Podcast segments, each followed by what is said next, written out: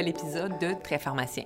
Je suis Nathalie Marceau, je suis pharmacienne et conseillère aux affaires professionnelles à l'Association des pharmaciens des établissements de santé du Québec. Aujourd'hui, nous recevons Denis Lebel pour nous parler des décès malheureux qui sont survenus à l'automne 2016 au CHU Sainte-Justine. Ces décès étaient reliés à l'utilisation inappropriée d'électrolytes concentrés. Mais tout d'abord, nous allons parler immunothérapie. L'immunothérapie, pour ceux qui ne le savent pas, c'est une nouvelle sorte de traitement contre le cancer. C'est un traitement qui est généralement bien toléré, mais dont les effets secondaires sont atypiques, qui peuvent être importants et survenir plusieurs mois après l'exposition. Ce sont donc des effets secondaires qui sont importants à connaître, quel que soit votre type de pratique, que ce soit en établissement de santé, dans un groupe de médecine familiale ou même en pharmacie privée. L'immunothérapie est d'ailleurs discutée dans la population générale dans les médias d'information traditionnels. C'est donc d'autant plus important que le pharmacien connaisse ses tenants et aboutissants. Nous rencontrons maintenant Nathalie Letarte, pharmacienne au CHUM, professeure agrégée de clinique à la Faculté de pharmacie de l'Université de Montréal, responsable du programme de PharmD et co-titulaire de la chaire Famille Sabourin en santé des femmes. Bonjour Nathalie. Salut Nathalie, ça va bien? Oui, toi? Oui. On t'invite aujourd'hui pour parler immunothérapie. Tout d'abord, dis-moi, pourquoi les pharmaciens devraient s'intéresser à l'immunothérapie selon leurs différents types de pratiques? En fait, c'est l'immunothérapie en cancer, dans le traitement des, patients qui sont atteints de cancer. C'est une nouvelle thérapie qui vient d'arriver depuis 2012-2014 euh, et ça va juste aller en, en augmentation. Donc, c'est une nouvelle façon de traiter le cancer.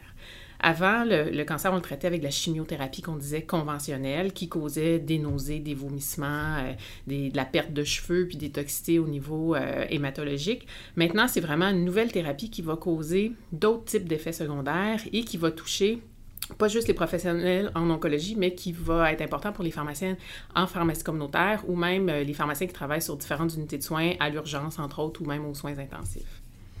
Donc, quels sont les principaux médicaments dont on parle, puis pour quelles indications on les, utilise? En fait, euh, y a, euh, en date d'aujourd'hui, on a quatre médicaments qui sont commercialisés au Canada. Il y en a trois qui sont remboursés présentement au Québec et qui sont utilisés.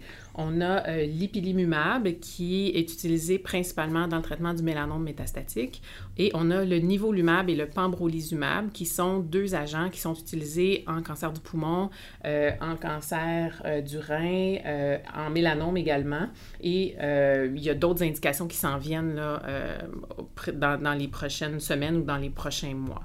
Ces, ces médicaments-là, ce qu'ils font, la chimiothérapie conventionnelle, à la place de tuer les cellules de la tumeur, euh, l'immunothérapie, ce qu'elle va faire, c'est qu'elle va stimuler le système immunitaire du patient à attaquer euh, elle-même les tumeurs. Donc, dans le fond, le médicament stimule le système immunitaire, les lymphocytes et ce sont les lymphocytes du patient qui vont attaquer les tumeurs des patients. Donc, c'est pour ça qu'on a des effets secondaires différents. Mais en fait, j'aimerais qu'on en parle des effets secondaires parce qu'ils sont pas nécessairement banals. Il faut les prendre au sérieux. Euh, donc, peux-tu m'en parler davantage? Les effets secondaires qu'on va voir avec l'immunothérapie sont plutôt rares. Dans les études, c'était en bas de 10 de tous les patients qui avaient une toxicité, un effet secondaire, surtout à, médiation immunitaire. Euh, les effets plus sévères, c'est entre 1 et 2 Donc, c'est vraiment pas très fréquent. Mais quand je dis effet secondaire à médiation immunitaire, c'est que les lymphocytes T, à la place d'attaquer juste la tumeur, vont attaquer les bonnes cellules du corps et là peuvent attaquer tous les systèmes euh, euh, du, du, corps. Donc, on peut avoir une toxicité au niveau de la peau, au niveau du système digestif, au niveau endocrinien, euh, au niveau pulmonaire. Donc, il y a plein de systèmes qui peuvent être affectés. Puis, c'est vraiment les lymphocytes qui vont attaquer les bonnes cellules. Qu'est-ce qu'on va voir comme effet secondaire au niveau de la peau? Par exemple, la toxicité cutanée, ce que tu vas voir, c'est c'est très varié. Ça va varier selon les, les, médicaments. On peut voir un rash, on peut voir une peau sèche, une dermatite, un prurite. On peut voir euh, des, rougeurs qui peuvent être plus ou moins importantes également ce qu'il faut savoir avec tous ces effets secondaires-là, c'est qu'ils ils arrivent plus tard dans le temps. Ils vont arriver vraiment euh, en termes de, de 2, 3, 4 mois après le début du traitement. Et euh, donc, ça peut, euh, le patient peut même avoir terminé sa thérapie et peut voir un, effet secondaire se, produire dans les mois qui suivent. Dans les autres effets secondaires qu'on voit, on voit des effets secondaires au niveau gastro-intestinal. Oui, c'est surtout les colites qu'on va voir, donc des diarrhées. Les patients vont se présenter avec des diarrhées, des selles plus fréquentes, plus liquide et des douleurs abdominales. Ça, selon les médicaments, ça va varier aussi, mais le début d'apparition varie là, entre 1,5 et 3 mois là, après le début du traitement. Et euh, donc, les patients se présentent avec une diarrhée euh, importante à ce moment-là. Peut-on la traiter de la façon usuelle avec l'imodium, euh, de réhydratation? Bien, au début, on peut. On pourrait tenter l'imodium si c'est des diarrhées légères. des fois, ça peut contrôler un petit peu, mais c'est pas ça qui va être le traitement le plus important. Le traitement de toutes ces toxicités-là à médiation immunitaire, c'est vraiment les corticostéroïdes parce qu'on veut calmer la réaction des lymphocytes T. Donc, les corticostéroïdes ont un effet sur les, les lymphocytes et on va arrêter ce, traitement-là. Donc, pour une diarrhée modérée, on va arrêter le traitement d'immunothérapie, par exemple. On va l'interrompre pendant quelques semaines et on va traiter avec des corticostéroïdes. Puis on n'en a, pas parlé du traitement avec la toxicité cutanée, mais je pense que c'est la même chose. Hein. C'est le même principe, exactement. Donc, une toxicité cutanée qui débute, une rougeur, un prurite qui commence, on pourrait commencer tout simplement avec un corticostéroïde topique, donc une crème de cortisone ou de bêta-méthasone de, différents niveaux. Si ça ne répond pas au traitement topique, là, à ce moment-là, on peut passer au corticostéroïde euh, Peros, qui est la première étape. Ici, on a vraiment une toxicité sévère. Là, c'est les corticostéroïdes intraveineux qui vont être administrés à l'hôpital. Puis, quel genre de dose on va retrouver pour ces corticostéroïdes-là? Puis, quelle est la durée du traitement envisagé? Les, doses qu'on va voir pour une toxicité qui est euh, légère à modérée, c'est 0,5 à 1 mg par kilo en équivalent prednisone per os. Donc, on peut commencer avec, ces doses-là de façon orale. Et les doses intraveineuses peuvent aller jusqu'à 1 à 2 mg par kilo intraveineuses d'équivalent de, de, méthylprednisolone, par exemple, par jour. La durée de traitement va varier de l'effet. Euh, habituellement, on va traiter euh, pendant 4-5 jours de façon plus aiguë et après, on va faire un sevrage, mais il faut faire un sevrage très lentement qui peut s'échelonner sur au moins un mois. Ça peut être même sur plusieurs mois, mais c'est au, minimum un mois parce que si on sevre trop vite les corticostéroïdes, les toxicités peuvent revenir tout simplement. Donc, au moins un mois. Et euh, si on veut reprendre l'immunothérapie, il faut s'assurer que les corticostéroïdes soient cessés ou du moins à une dose inférieure à l'équivalent de 10 mg par jour de, de. D'accord. Un autre effet secondaire particulier quand même avec euh, ces agents-là, c'est des effets secondaires au niveau endocrinien, au niveau de la glande thyroïde. Effectivement. Les patients qui viennent en clinique, on va faire des prises de sang à chaque deux ou trois semaines selon leur traitement et on va mesurer euh, plein de choses, dont euh, la TSH. On va mesurer la TSH de façon serrée et on va voir des problèmes d'hypothyroïdie ou d'hyperthyroïdie se présenter, souvent 6 à 8 semaines après les débuts de, de, ces traitements, de ces thérapies-là. Et on va, si c'est une hypothyroïdie, tout simplement, on va débuter de la lévothyroxine, puis on va faire les suivis comme on le ferait avec une hypothyroïdie euh, habituelle. Et ce qui est un peu particulier, c'est que des fois, les patients peuvent se présenter en hypo et ça peut se transformer en hyper. Donc, les, variations de TSH sont importantes. Euh, pour des, des, hypos simples, euh, on peut continuer l'immunothérapie, mais on va juste partir le les, la. Il y a des cas aussi plus rares euh, où on peut avoir des hypophysites, donc des problèmes endocriniens, mais plus au niveau central. Donc l'hypophyse est atteinte, donc on peut avoir ensuite euh, des problèmes, entre autres d'insuffisance surinalienne ou des, choses comme ça. Donc c'est suivi dans, les prises de sang qu'on fait à l'hôpital. Quels sont les autres effets secondaires généraux associés euh, à, l'immunothérapie? Euh, ben, c'est sûr, ce sont des anticorps monoclonaux. Donc, lors de des perfusions de ces médicaments-là, lors des premières perfusions, on peut avoir des réactions liées à la perfusion, donc un peu de, fièvre, d'hypotension, de réaction, d'hypersensibilité, mais c'est vraiment plutôt rare. Euh, et des fois, on peut avoir de la fatigue. et surtout, ils sont donnés dans des cancers métastatiques. Donc, souvent, c'est des patients qui vont avoir des symptômes liés à leur cancer, mais ce pas des symptômes nécessairement liés euh, aux médicaments. Puis il y a d'autres effets secondaires rares également. D'autres effets secondaires rares, effectivement, toujours à médiation euh, immunitaire. Donc, on peut avoir euh, la pneumonite. Donc, ça qui peut arriver plus tard. Ça, c'est difficile à identifier parce que les symptômes de pneumonite, ça ressemble à des symptômes de pneumonie ou des euh, patients qui ont un cancer du poumon avec des métastases, qui toussent déjà beaucoup. C'est difficile à identifier, mais la pneumonite peut être rapportée, puis ça, ça arrive à peu près trois mois après le, début des traitements. on peut avoir également des néphrites, des hépatites auto-immunes aussi, donc on va mesurer aussi régulièrement les enzymes hépatiques pour s'assurer qu'il n'y a pas de d'hépatite euh, qui, sont, euh, qui sont présentes. Puis, euh, effectivement, d'autres effets plutôt rares au niveau ophtalmique ou encore au niveau des encéphalites, mais on n'en a pas vu beaucoup en pratique. Fait que je comprends qu'il faut quand même s'intéresser aux effets secondaires de l'immunothérapie. Dans le réseau de la santé, là, en ce moment, qui s'implique, qui s'occupe de gérer ces effets secondaires-là? Bien, c'est sûr qu'en clinique, nous, à, chaque fois qu'un patient vient à la clinique, on va suivre euh, plein de, prises de sang. Donc, comme j'ai dit tantôt, les enzymes hépatiques, on va suivre la, fonction rénale, on va regarder également euh, les, euh, la TSH de façon régulière. Donc, les pharmaciens en oncologie, les infirmières pivots en oncologie, ce sont les infirmières qui suivent les patients qui sont atteints de cancer. Les oncologues, évidemment, nous, on gère ça. Par contre, les patients peuvent se présenter partout. Ils peuvent se présenter à l'urgence. À l'urgence, pas nécessairement d'un centre hospitalier universitaire, mais en périphérie, puis il faut que les urgentologues soient capables d'identifier ça. Si un patient sous immunothérapie se présente avec une diarrhée importante, ben il faut pas juste lui donner de l'imodium puis le renvoyer à la maison, il faut prendre en charge. Donc, euh, le, pharmacien à l'urgence a donc un rôle. Oui, définitivement. Il faut être capable d'identifier ça. Puis nous aussi, on a un rôle d'enseignement au niveau des patients. On dit aux patients si vous vous présentez à l'urgence pour un effet secondaire, apportez avec vous soit votre passeport en oncologie dans lequel le nom des médicaments est inscrit. On a même fait maintenant des petites cartes d'immunothérapie, puis on leur dit de mettre ça avec leur carte d'assurance maladie. Puis quand ils se présentent à l'urgence, ils doivent vraiment dire au médecin traitant ou au triage Je suis sous immunothérapie, je reçois du nivolumab ou du pembrolizumab et j'ai des effets secondaires particuliers. Et là, dans le fond, ça met la puce à l'oreille du médecin traitant pour qu'ils doivent pour, faire des consultations aux spécialistes euh, concernés. Premièrement en oncologie, mais après ça, on peut avoir besoin de d'autres spécialistes aussi. On a besoin de l'endocrinologue pour gérer des fois des cas de, de ou d'hypothyroïdie compliquée du gastroentérologue si des fois on n'est pas capable de bien contrôler nos, euh, colites, etc. Donc, il y a plein de monde en bout de ligne qui peuvent être impliqués là-dedans. As-tu un message pour les pharmaciens qui nous écoutent, que ce soit les pharmaciens d'établissement qui ne sont pas impliqués en oncologie ou des pharmaciens communautaires? Mon message, ce serait surtout de bien questionner les patients. Quand le patient arrive à l'urgence sur l'unité de soins, puis qui sont traités pour un, traitement pour le cancer, c'est pas de la chimiothérapie, mais ça fait partie des, traitements. Il faut vraiment questionner les patients sur quels médicaments ils ont reçus et quand. Puis, comme j'ai dit tantôt, c'est des effets secondaires qui peuvent arriver beaucoup plus tard. Donc, un, patient sous épilimumab va recevoir quatre doses, puis après va être suivi. Ben, six mois plus tard, il peut développer une diarrhée. Fait qu'il n'est plus en traitement actif, mais il peut avoir une toxicité. Donc, ne faut pas oublier que les toxicités peuvent être retardé.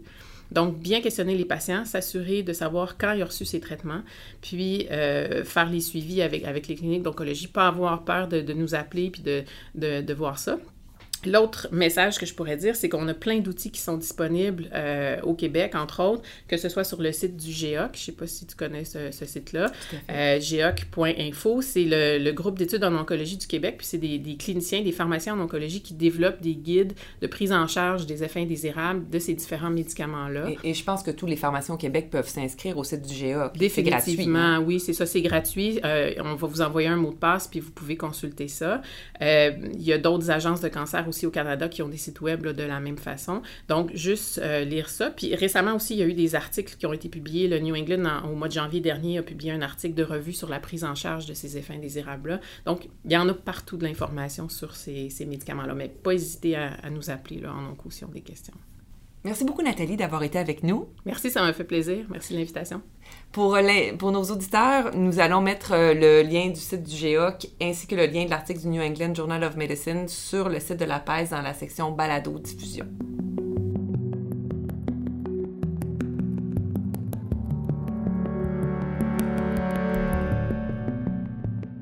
Vous avez peut-être vu passer dans les médias en avril dernier que deux drames se sont produits au CHU Sainte-Justine en 2016.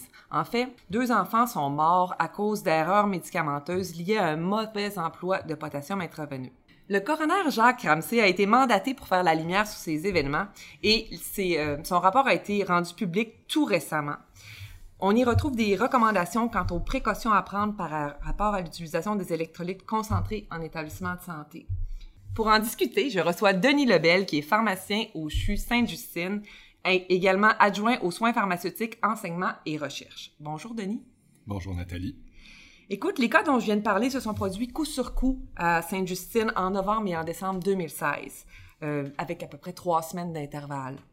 Ça frappe d'autant plus l'imaginaire que ce sont des enfants en bas âge qui sont décédés. Qu'est-ce qui s'est passé exactement sur les unités de soins pour conduire à de tels accidents? Euh, oui, c'est évidemment dramatique ces événements-là et ça nous a bouleversés collectivement euh, au CHU Sainte-Justine et ça nous a bouleversés aussi au niveau de l'équipe de pharmacie en se demandant ce qu'on pouvait faire de mieux.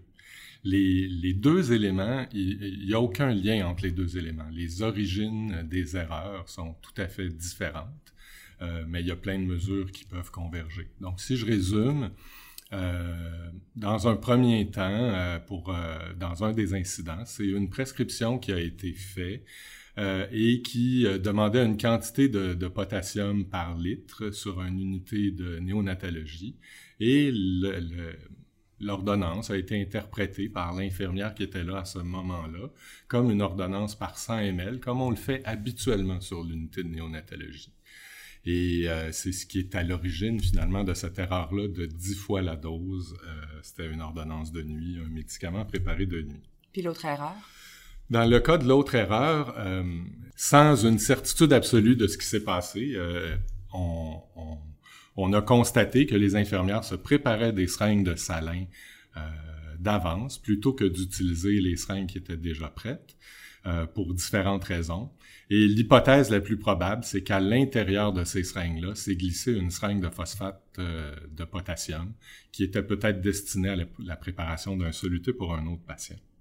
Donc, cette seringue-là qui a été utilisée pour un rinçage de médicaments euh, a eu des conséquences dramatiques. Tu sais, comme pharmacienne d'établissement, ça, me surprend, étant donné la présence de nos ports, soit les pratiques organisationnelles requises d'Agrément Canada concernant les électrolytes concentrés. Comment ça qu'il y a des erreurs comme ça qui se produisent alors que finalement, c'est encadré depuis plusieurs années? Oui, tout à fait. Vraiment, l'encadrement, ça fait plus qu'une dizaine d'années qu'on se préoccupe beaucoup de ça, qu'il y a des recommandations contraignantes, tant au niveau de d'Agrément Canada, euh, d'ISMP et tout ça. Et c'est la première question qu'on se pose, comment on, a pu en arriver là. Et, euh, et dans le fond, c'est ça, quand on, quand on regarde ces parts-là auxquelles on doit tous se conformer, mais il y a toujours du, du vocabulaire d'exception euh, qui, qui nous permet de faire des choses en les encadrant. Et c'est ce qu'on ce qu'on a fait chez nous comme partout ailleurs. On a encadré certaines pratiques. Puis euh, après des années et des années, ben on voit que il y a, peut-être une dérive finalement. L'inquiétude qui est là initialement quand on met en place les mesures devient de moins en moins grande et les gens réclament de plus en plus d'exceptions au système. Peux-tu me donner un exemple des, euh, des, euh, des, mesures recommandées en ce moment, là, précédant l'erreur? Ben, c'est tous les mêmes mesures. C'est de limiter au minimum euh, l'utilisation du phosphate de potassium. Ça, dans cette définition-là de limiter au minimum, on voit qu'il y a une bonne part d'interprétation. ensuite de ça, on veut que le plus possible, ça soit préparé par le département de pharmacie. encore une fois, là, il y a, y a, y a une part d'interprétation parce qu'il y a toujours des situations qu'on qualifie d'urgence et tout ça. Euh, et euh, quand il y a des mesures d'exception, ben, il faut les encadrer. Ben, notre processus d'encadrement, il est, euh, il est là depuis des années. On a des FOPR, on fait des services exceptionnels au nom du patient et tout ça. Et au fil du temps, les gens se prévalent de plus en plus, dans le fond, de, de ces mesures d'exception-là encadrées en justifiant l'urgence, en justifiant toutes sortes... toutes sortes de bonnes raisons. Tout à fait. Puis, qu'est-ce que le, qu'est-ce que le coroner Ramsey nous recommande là, suite à son analyse des événements? Ben, le coroner Ramsey, dans le fond, recommande euh, toutes les choses qu'on connaît déjà. Donc, de, ramener euh, au niveau de la pharmacie le, plus possible la préparation. Donc, euh, sa recommandation, elle est claire là-dessus. Mais encore une fois, dans ses recommandations, probablement pour éviter plus de problèmes, il y a aussi mention que pour des situations d'urgence, il doit y avoir des, des, des exceptions. je pense par contre que ce rapport-là euh, va permettre de remettre les pendules à l'heure et de, de, de, se dire euh, est-ce que nos mesures d'exception sont bien les bonnes? Et euh, il y a, y a dans, dans, le vocabulaire qu'il utilise, il, insiste vraiment sur la nécessité d'évaluer euh, le, le, bénéfice-risque pour toutes ces situations d'exception-là. Donc ça, je pense que ça va être un outil utile dans nos communications avec ceux qui, qui demandent les mesures d'exception. D'ailleurs, une des recommandations du, du coroner, c'est d'appeler le pharmacien de garde dès qu'il y a une prescription de potassium un peu différente euh, pendant la nuit, n'est-ce pas? Oui, tout à fait. Et, et ça, malgré que c'est une recommandation, c'est aussi une réalité depuis toujours. On, on a toujours demandé ça. C'est, j'ai l'impression que la recommandation, elle vise à sensibiliser les gens qui seraient tentés de pas appeler en se disant. Euh, ben, oui, parce que c'est clair dans son rapport, la recommandation, euh, de, appel obligatoire aux pharmaciens de garde dès qu'on veut prescrire quelque chose d'inhabituel en termes de potassium. Là. Tout à fait. Qu'est-ce que vous tirez comme leçon au département de Sainte-Justine de ces événements malheureux-là?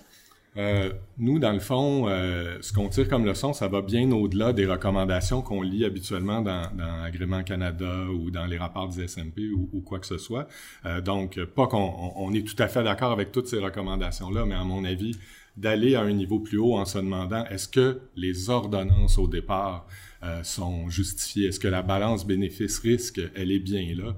Et, moi, une des leçons que j'ai apprises en regardant les statistiques de consommation du chlorure de potassium chez nous, suite à l'événement, euh, je, je, passais peut-être 80 fioles par semaine avant l'événement et suite à l'événement, je, je, suis à 2-3 fioles par semaine.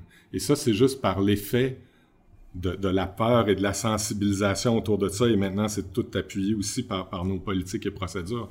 Donc moi, en même temps, ça me rend très triste. Là. Ça veut dire que depuis des mois à Sainte-Justine, il y avait 77 utilisations de fioles par semaine qui n'étaient que du pur risque. Si maintenant on est capable de, fonctionner à trois ou quatre fioles par semaine euh, euh, et en ayant le même résultat. Donc, il faut vraiment avoir le courage de questionner euh, chacune des, utilisations ou des, justifications de, procédures supplémentaires. Donc ça, pour moi, c'en est une. Puis pour y arriver, et c'est pour ça que c'est long, dans le fond, des, analyses d'incidents, accidents comme ça, euh, la plupart des mesures, on les a mises en place dans les deux, trois semaines qui, qui sont survenues après, euh, après les événements. Mais disons, dans la suite de ça, dans l'année qui a suivi, ce qu'on a fait, c'est qu'on a réussi à parler à tout le monde, les médecins, les infirmières, de se demander pourquoi c'est arrivé, euh, un des éléments que je trouve intéressant, moi, c'est on, a réalisé une dynamique dont on pouvait se douter avant. C'est que le résident en médecine, lui, quand il est là la nuit, puis qu'il reçoit sa valeur de potassium euh, plus basse que la normale, ou qu'il reçoit sa valeur de phosphore plus basse ou plus élevée que la normale, ou quoi que ce soit, il se sent euh, une nécessité d'agir immédiatement parce que faut que son patron soit content le lendemain matin, il faut que tout soit normal. Fait que pour lui, de prescrire des électrolytes la nuit, c'est normal parce qu'il faut corriger le potassium. Il faut en enlever si on a une hypercalémie, puis donc, donc on doit repréparer des choses. Ou, donc, D'où la recommandation du coroner d'appeler le pharmacien de garde. D'où la recommandation d'appeler le pharmacien de garde, mais, mais le, le et euh, chez nous, ce qu'on a décidé dans nos euh, règles d'émission d'ordonnance, c'est qu'il n'y a pas de soluté qui sera préparé sans que le patron euh, n'ait donné son OK. Donc, le résident, la nuit, il va savoir que si, pour lui, c'est vraiment important de corriger pour ce patient-là. Faut qu'il réveille son patron? Faut qu'il réveille son patron. Et les patrons, de façon générale, dans, dans tout le processus, on, disent à peu près la même chose. Une hypocalémie, c'est tellement rarement symptomatique. Une hypophosphatémie, encore moins de chances que ce soit symptomatique. Donc, ça peut toujours attendre au lendemain quand toute l'équipe euh, tant au niveau de l'unité de soins que de la pharmacie est là pour bien encadrer ces procédures-là. Donc, euh, depuis qu'on a mis les mesures en place, on a eu une situation où on a dû intervenir euh, de cette façon-là pour inciter que le patron appelle. Et, on voit bien que la mesure est efficace, alors que dans les, mois qui ont précédé les, événements, ben, il y avait plusieurs solutés qui étaient préparées la nuit pour corriger ces, petites hypocalémies-là ça serait quoi tes conseils aux pharmaciens dans les autres établissements qui nous écoutent? Là? On vire sur les unités de soins, on ramasse toutes les réserves de potassium? Euh... Bien, définitivement, de faire des tournées régulières pour euh, vérifier les cachettes d'écureuils, c'est toujours bon parce que ça nous permet de mieux savoir euh, ce qui se fait. Euh, donc, quand les résidents ou les patrons mettent de la pression sur les infirmières pour que les choses se fassent rapidement, vite, il faut changer le soluté, il y a une hypocalémie ou quoi que ce soit, ben, l'infirmière, elle va avoir comme réflexe à un moment donné de se garder des réserves parce qu'elle se dit la pharmacie, c'est trop long ou tout ça. Fait que quand on trouve les réserves, euh, je pense que la question qu'on doit se poser, c'est pourquoi les infirmières décident de prendre le risque de se faire des réserves. Et ça va peut-être au-delà de juste se faire une réserve pour faire une réserve. C'est peut-être parce qu'il y a un contexte et c'est le contexte qui est important d'adresser pour réfléchir à notre circuit du médicament. Exact. Puis il faut probablement remonter jusqu'à la prescription et euh, notre balance bénéfice-risque à ce niveau-là. Est-ce que tu penses que le coroner Ramsey va assez loin dans ses recommandations? Euh, c'est toujours une question euh, difficile. Euh, je pense qu'il va quand même assez loin parce que juste avec qu'est-ce qu'il dit, j'ai l'impression que ça nous donne assez à réfléchir. Le coroner, ce qu'il nous dit, c'est de préparer les médicaments à la pharmacie et puis de, de, bien identifier des mesures vraiment exceptionnelles si nécessaire pour qu'il y en ait de disponibles sur certaines unités si c'est absolument nécessaire. Donc, en gros, c'est ce qu'il recommande. Dis-moi, Denis, as-tu quelque chose à ajouter pour nos auditeurs? Oui, euh, moi je pense que dans tous les départements de pharmacie, on doit se poser des questions sur l'offre de services qu'on a.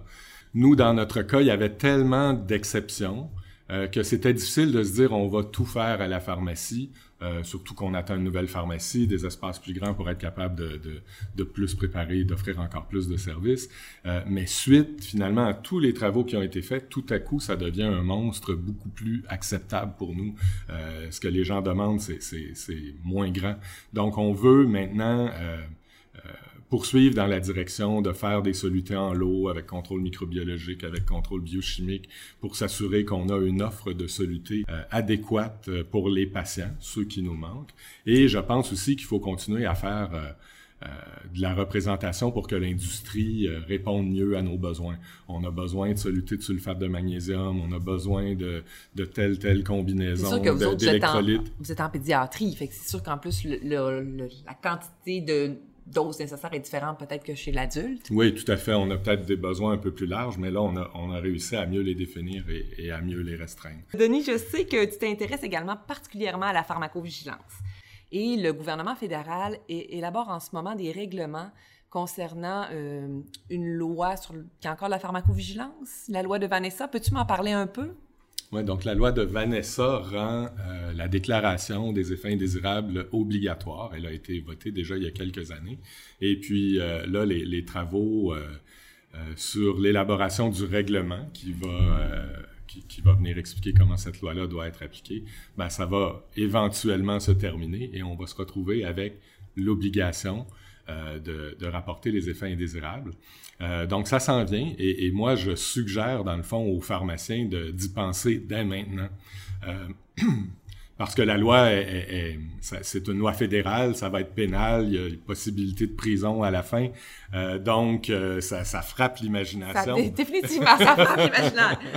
donc, il faut, euh, je pense, rapidement plus s'intéresser à la pharmacovigilance. Euh, et comment on fait ça? S'assurer qu'on va rapporter tous nos effets indésirables graves à Santé Canada, les effets indésirables inattendus. Et la déclaration à Santé Canada, c'est vraiment très simple.